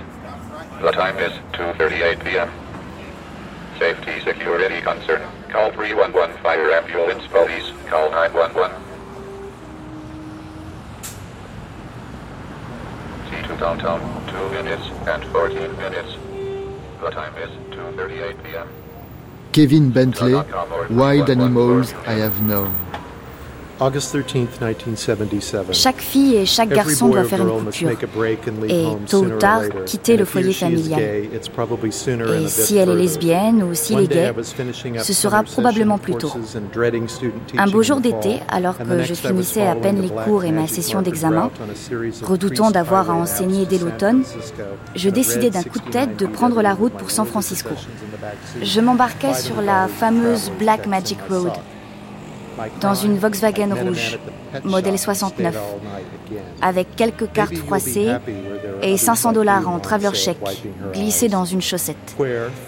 Mon crime J'avais rencontré un homme à l'animalerie et passé la nuit avec lui. Peut-être seras-tu heureux dans un endroit où il n'y aura que des gens comme toi me dit ma mère en s'essuyant les yeux. Détraqué, tapette, pédé, m'asséna mon père. Quand le serveur de la station-service vit ma plaque immatriculée au Texas, il me demanda, en me lançant un clin d'œil amusé, s'il était bien vrai que tout était plus gros là-bas. Je sus alors que j'allais dans la bonne direction.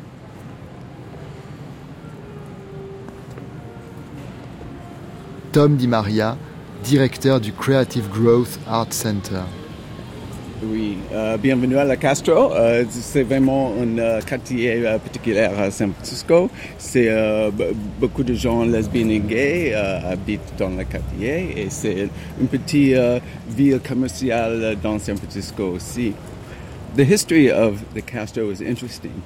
It's really after, you know, in the Second World War, the U.S. Navy Uh, L'histoire de Castro est intéressante, surtout au moment de la Deuxième Guerre mondiale, quand l'US Navy a réformé de nombreux marins parce qu'ils étaient gays.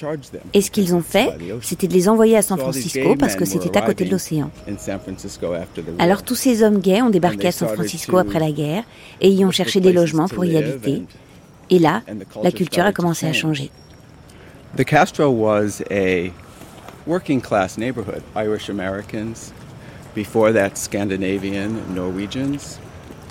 But people started to settle here, the sailors did, because the Le Castro était un quartier ouvrier avec des Américains d'origine irlandaise établis ici après des Scandinaves ou des Norvégiens. Mais les gens, et entre autres ces marins gays débarqués, se sont installés ici parce que les logements étaient bon marché et parce que d'ici, il était facile d'aller downtown and the, what we call the Summer of Love in 1968. And it really created a sexual Il faut comprendre qu'à la fin des années 60, il s'est aussi passé autre chose à San Francisco. Ce fut le début de la culture hippie, avec ce que l'on appelle The Summer of Love, en 1968. Ce fut une véritable révolution sexuelle, une libération sexuelle. Tous ces hommes gays qui habitaient à San Francisco ont adopté cette idée. Et là a commencé à se former la culture gay très libéral. People, lesbians and gays people started to move to this neighborhood more and more after the summer of love. C'est dans le quartier de Castro and, et aussi uh, dans celui de Tenderloin que cette culture a commencé à se développer à cette époque. Uh, Après le Summer of Love, les lesbiennes et les gays s'installèrent de plus en plus dans ce quartier. Et ce fut une véritable explosion de la culture gay. Les premiers bars gays des États-Unis furent ouvertement connus pour être des bars gays. Il y eut aussi, dans les années 70-74, Harvey Milk, qui fit campagne pour être élu à la mairie en tant que superviseur.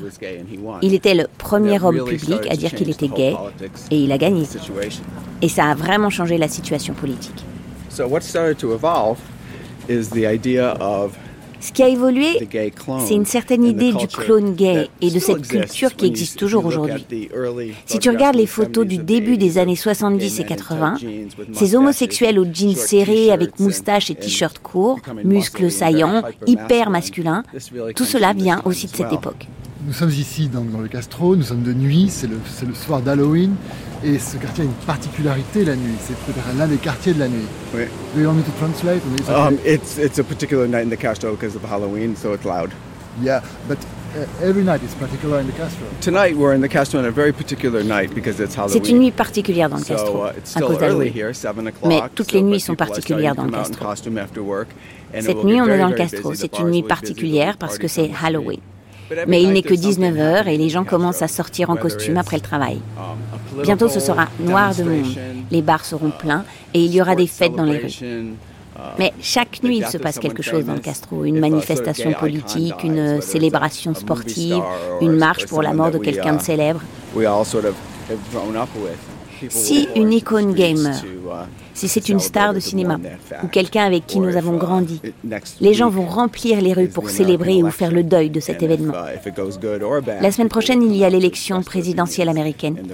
Les gens sortiront pour exprimer leurs opinions sur ce que cela représente pour nous, les gens gays soit à San Francisco ou en tant qu'Américain. Aujourd'hui, ça a encore une importance, ce lieu qui est un lieu séparé, un lieu qui a sa spécificité, mais est-ce que cette spécificité a encore une importance aujourd'hui? Est-ce que ça a encore du sens?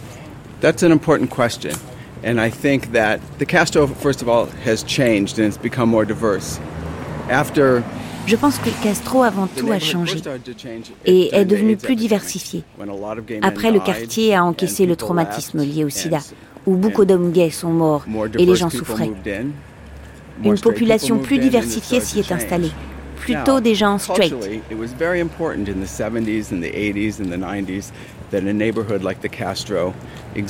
Maintenant, culturellement, il était très important dans les années 70, 80 et 90 qu'un quartier comme le Castro existe, car ça a permis à des gays d'être en sécurité, de former une communauté, de vivre à proximité les uns des autres et de développer une culture.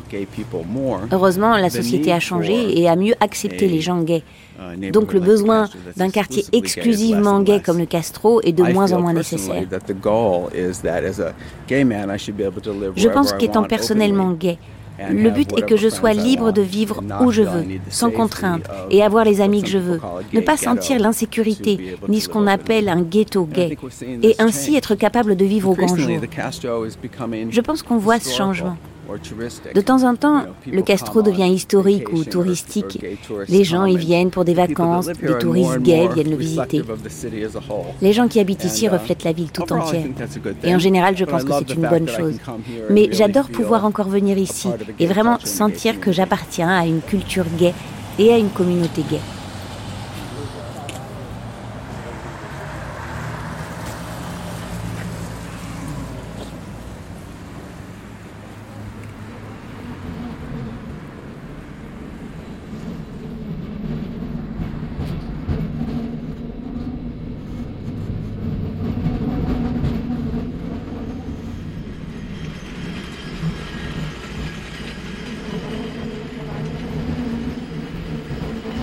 January 16th, 1983.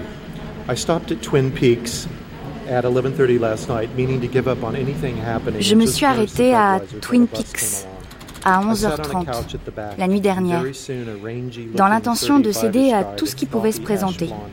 Et j'ai erré dans les alentours jusqu'au passage d'un bus.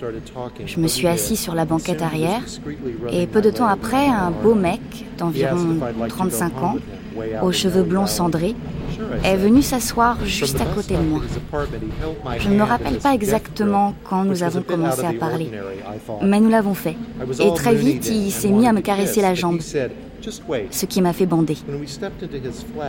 Il m'a demandé alors si je voulais aller chez lui, jusqu'à Noé Valley.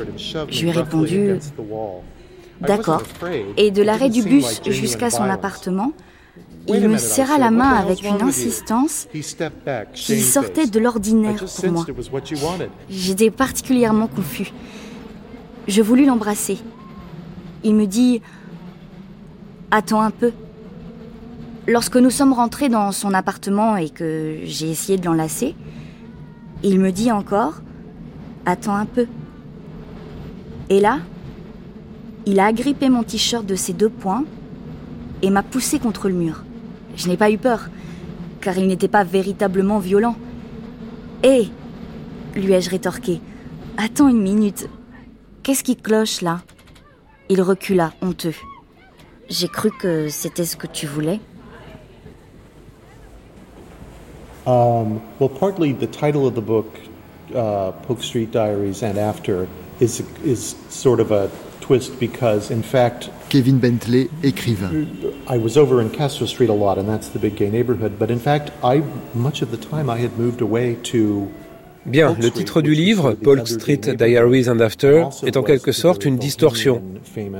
Parce qu'en fait, j'étais souvent à Castro Street, qui est un quartier gay important, mais j'ai souvent déménagé sur Polk Street, qui était, disons, un autre quartier gay, mais aussi un quartier très bohème, riche d'un siècle d'événements littéraires qui ont lieu du côté de, tu sais, après North Hill à Chinatown, il y a North Beach, avec la librairie City Lights, où les écrivains de la Beat Generation se retrouvaient. Et une chose dont j'étais vraiment conscient quand j'ai déménagé ici, c'est l'histoire de cette littérature euh, bohème. Alors entraînant à Polk Street, en allant de bar en bar jusqu'à South of Market, le passé et le présent hantent chaque lieu. Tout ce que tu vois est imprégné par cette bohème.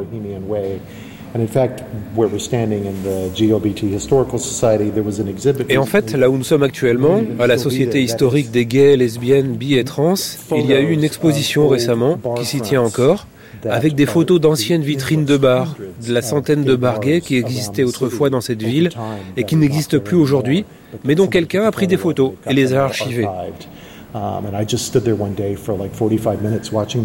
Je suis simplement resté là, un jour, pendant 45 minutes, passant devant toutes ces photos, et j'en ai reconnu seulement quelques-unes qui dataient de 30 ans ou plus, et ce fut un sentiment merveilleux. Vous savez, je suis né au Texas, dans un quartier de banlieue, qui avait été construit dix ans auparavant, dans un quartier sans histoire.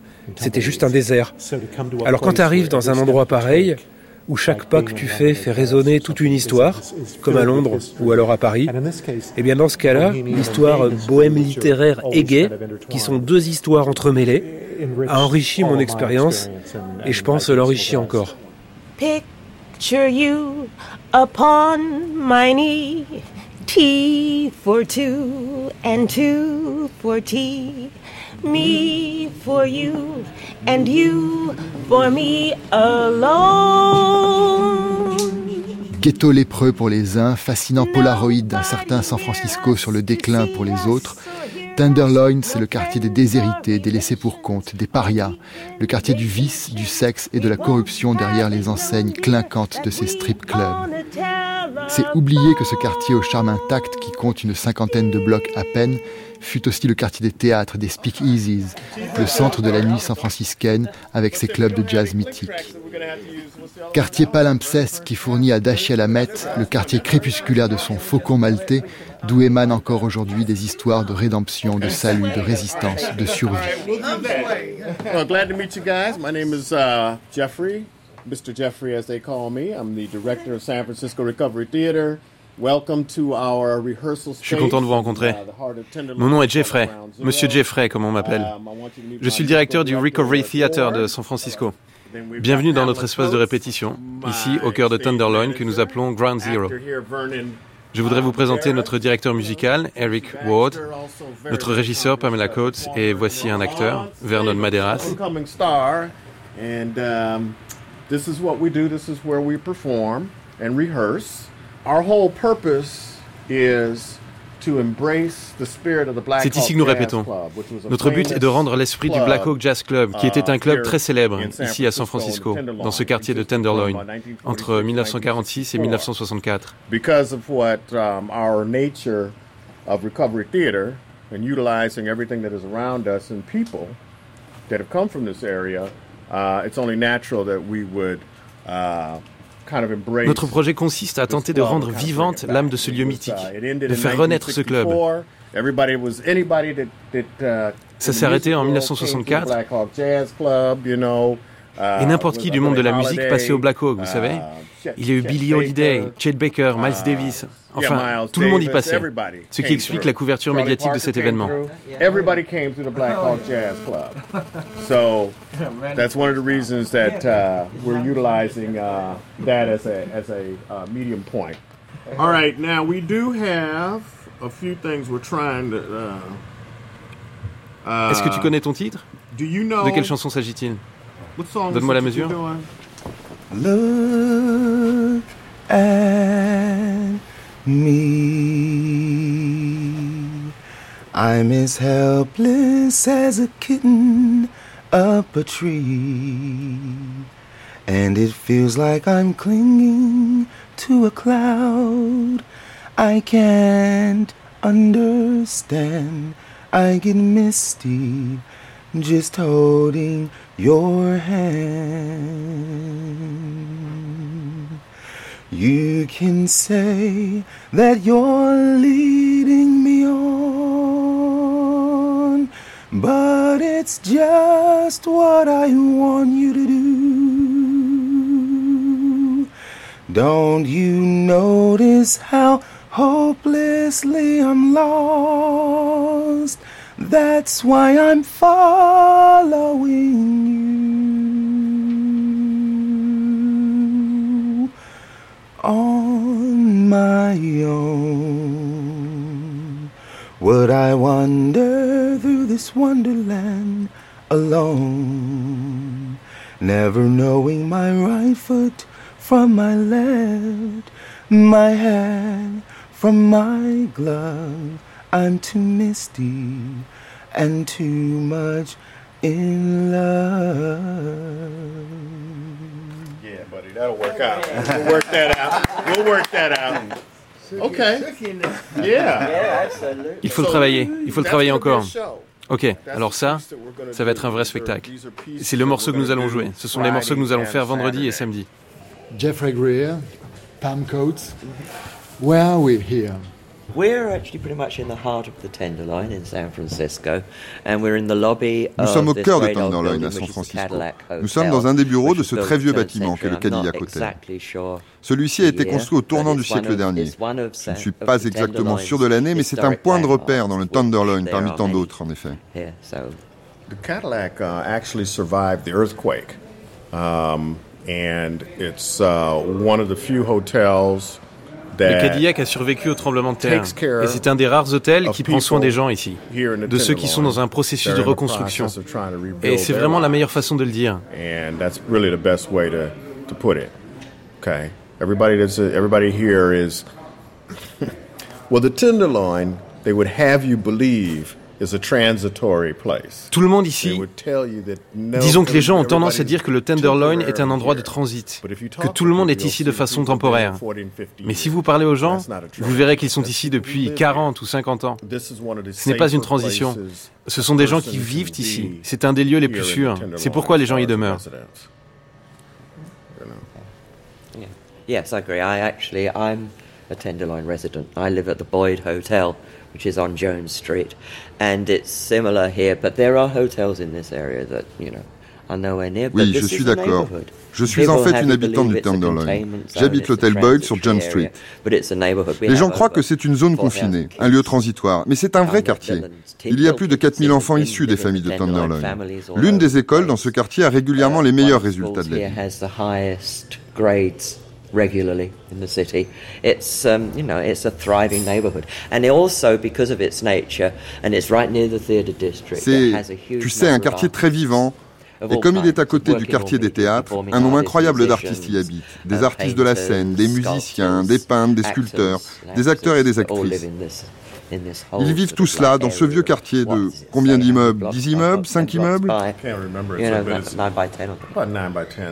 Je ne m'en souviens pas. 9 ou 10, quelque chose comme ça. There has been so much that has come out of the Tenderloin. À proprement parler, il y a tant de choses qui sont venues de Tenderloin. C'était l'endroit où il fallait être. Ce quartier était et demeure le quartier des théâtres.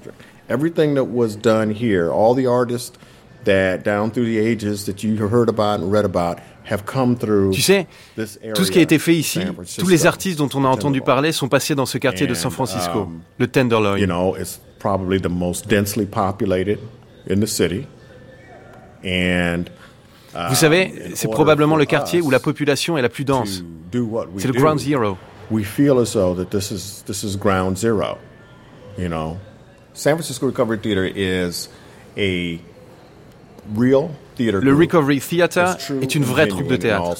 Elle est authentique dans tous les sens du terme. On prend notre travail très au sérieux. Nous sommes des professionnels, aussi professionnels et humains que possible.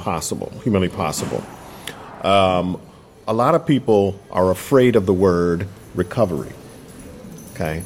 Recovery. Beaucoup de gens ont peur du mot recovery. Or somebody's falling out or whatever.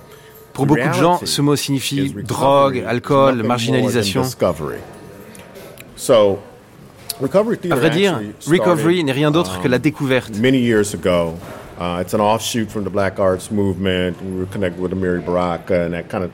Le Recovery Theater est l'enfant naturel du mouvement Black Art.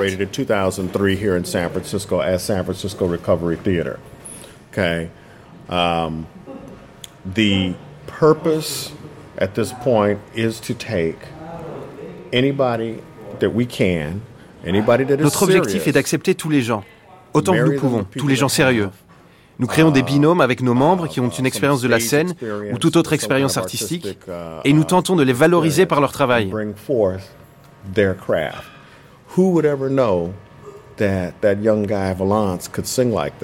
Qui aurait cru que ce jeune homme, Valence, pouvait chanter comme ça Tu sais il a une voix prodigieuse. Beaucoup parmi les spectacles que nous montons font référence à des thématiques qui nous sont proches, chères et vitales. Beaucoup de gens ignoraient lorsqu'on a fait Porgy and Bess que cette histoire était l'histoire de Tenderloin. Tu peux y voir par là que la vie de tout le monde est prise dans un processus de changement, de rétablissement. Un pauvre mendiant et boiteux, il vit dans un de ces hôtels, tu sais. Une femme devient accro à la drogue à cause d'un gros soudeur qui la cogne. Il tombe amoureux d'elle. Elle l'aime, ils vivent ensemble. Ils se sortent de là. Je veux dire qu'il y a toute une tonne de choses qui arrivent dans la vie de tous les jours. Ce qui est assez étonnant, c'est que euh, c'est le seul endroit, Tenderloin, et particulièrement ce qu'on vient de voir là aux répétitions, où la, la disons, la communauté africaine-américaine est visible. You're right. Um, the population in San Francisco, the African American population. Tu as tout à fait raison. Sur l'ensemble de la population de San Francisco, la population africaine-américaine représente 6%. En revanche, la part de la fréquentation des services sociaux de la ville par la population noire de San Francisco est de 40 à 50 Il y a sans aucun doute un truc qui cloche. So, I think the Tenderloin really represents a donc je pense que Tenderloin représente réellement l'image de ce qui se passe en ce moment, de ce qui ne va pas dans la société. As a whole, as a whole, you know, there's a lot that tu sais, dans son ensemble, San Francisco a beaucoup à offrir. C'est une ville formidable, mais la polarité des nantis et des pauvres est très très forte. Le gouffre est extrêmement profond. They used to call, as Pam was saying, you know, sometimes they refer to the Tenderloin as a containment zone or the largest, the world's largest outdoor zoo. Parfois, certaines personnes parlent de Tenderloin comme d'une zone d'endiguement ou du plus grand parc zoologique à ciel ouvert au monde. And the Tenderloin is kind of a larger representation of La représentation du monde est faussée, même à l'échelle de Tenderloin. That people have in the world. Okay? When you go outside the United States and then they look back in and they look, oh, Oh, regardez, regardez tous ces noirs là-bas à Tenderloin. Ils courent partout. La population afro-américaine doit être importante. Mais c'est en fait uniquement là où il n'y a pas d'argent. To begin, insert coins and bills. I can't help myself. To get change for one dollar, I love you and nobody else. Press button H. In and out my life. To begin, insert coins and bills. Maximum change. Four dollars and ninety-five cents. Or amount inserted one dollar. Minimum ticket value is one euh, and seventy-five cents. Please insert coins and bills. Maximum change. Ça se passe maintenant à Tenderloin, qui est quand même pas les euh, super chics euh, quartiers. Je pense que la ville espère que... Lev Berezniki, euh, architecte. Une grande agence comme Twitter qui va avoir des, peut-être, je sais pas, des milliers d'ouvriers. Il va avoir un peu une petite explosion de construction de, résidentielle et que avec ça, il va avoir les un nouveau quartier qui va, qui va naître avec les boutiques, euh, les, euh, les épiceries. Il, va y avoir beaucoup plus de gens sur la rue et euh, moins et moins de, de, comment ça, les, je veux pas dire les gens qui, qui, ont quand même une vie difficile. Les SDF, les sans domicile fixe. non seulement ça, je pense que à Tenderloin, il y a, il y a des centres euh, de réhabilitation de drogue et tout ça. Et, et, dans tout ce quartier, il y a Twitter maintenant. Et je pense que la ville espère que ça va commencer à changer le quartier. Le verre est dans le fruit. C'est la même chose dans toutes les grandes villes. Approaching outbound 2 car N, followed by 1 car K in 6 minutes, 1 car L in 7 minutes.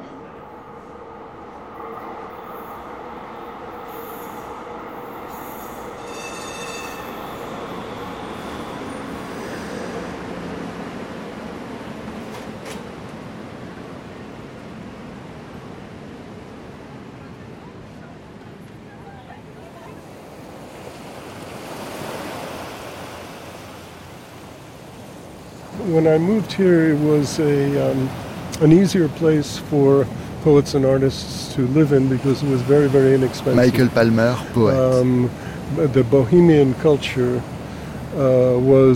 Quand je suis arrivé ici, um, c'était un endroit plus facile à vivre pour les uh, poètes et les artistes. C'était très bon marché. La culture bohème était particulièrement vivante et on pouvait toujours se trouver un petit travail à temps partiel uh, et gagner assez d'argent pour vivre modestement.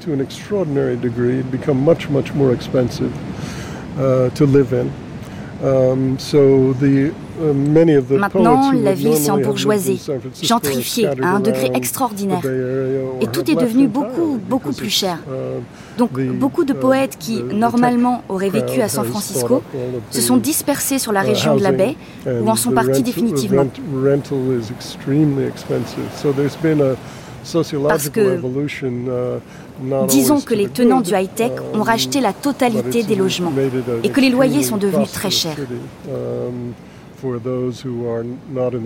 Ainsi, il y a une véritable évolution sociologique. Um, Pas toujours dans le um, bon sens, certes, mais qui a fait de San Francisco une ville très prospère. En tout cas pour tous ceux qui ne sont pas uh, issus de la classe des serviteurs, soit... Um, il est donc beaucoup, beaucoup plus difficile pour les gens aujourd'hui de uh, trouver les moyens de survivre dans les arts, et ceci en raison de cette gentrification.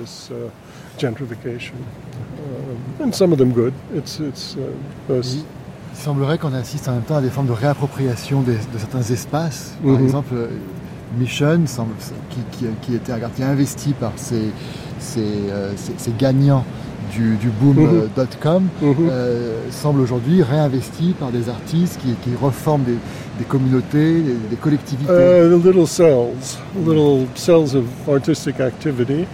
Um, you're going to visit 828 today. Uh, uh, Dave Eggers place. That's a good Des petites cellules d'activité artistique, um, oui. Vous allez en trouver par exemple à 826 Valencia. Um, l'institution de Dave Eggers, par exemple, qui représente une sorte de résistance locale. Vous y trouverez un certain sens de la valeur de la pratique artistique comme un instrument social, certes. C'est un lieu pour la communauté locale qui lui permet de s'investir dans les arts, de s'instruire par les arts, de voir qu'il y a une alternative dans la vie. Donc oui, il y a un certain nombre de petites cellules d'activité uh, artistique qui s'accrochent. Mais c'est difficile, comme toujours. Thank you very much. just one last question. Est-ce que ça participe à, ce qui fait la, manière de vivre ici à San Francisco, ou en tout cas l'état d'esprit propre à ceux qui y vivent, de savoir que vous risquez toujours d'avoir ce tremblement de terre qui risque de faire disparaître la ville. Est-ce qu'il y a une espèce de mythologie du Big One? Ah, Oui. Enfin, vous savez, la pensée de la fin des temps est toujours présente.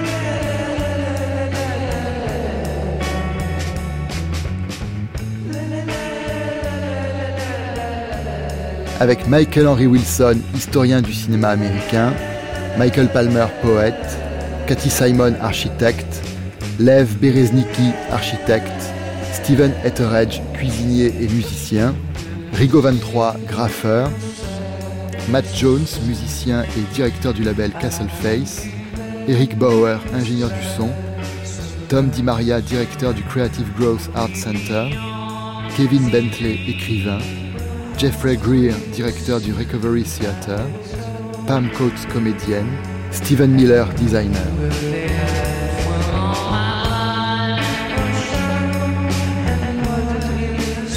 Merci à l'Office du tourisme de San Francisco, au San Francisco Travel et à l'hôtel Orchard Gardens. Merci particulièrement à Tom Di Maria et à Yvan Bertou et Denis Bisson du Consulat général de France à San Francisco. Merci à Marie-Pascale Arnaudet. C'était Villemonde San Francisco, attaché de production Sylvia Fabre, production coordination Catherine Libert. Prise de son Nicolas Mathias, mixage Bruno Martin, réalisation Guillaume Baldi, un documentaire d'Alexandre Breton.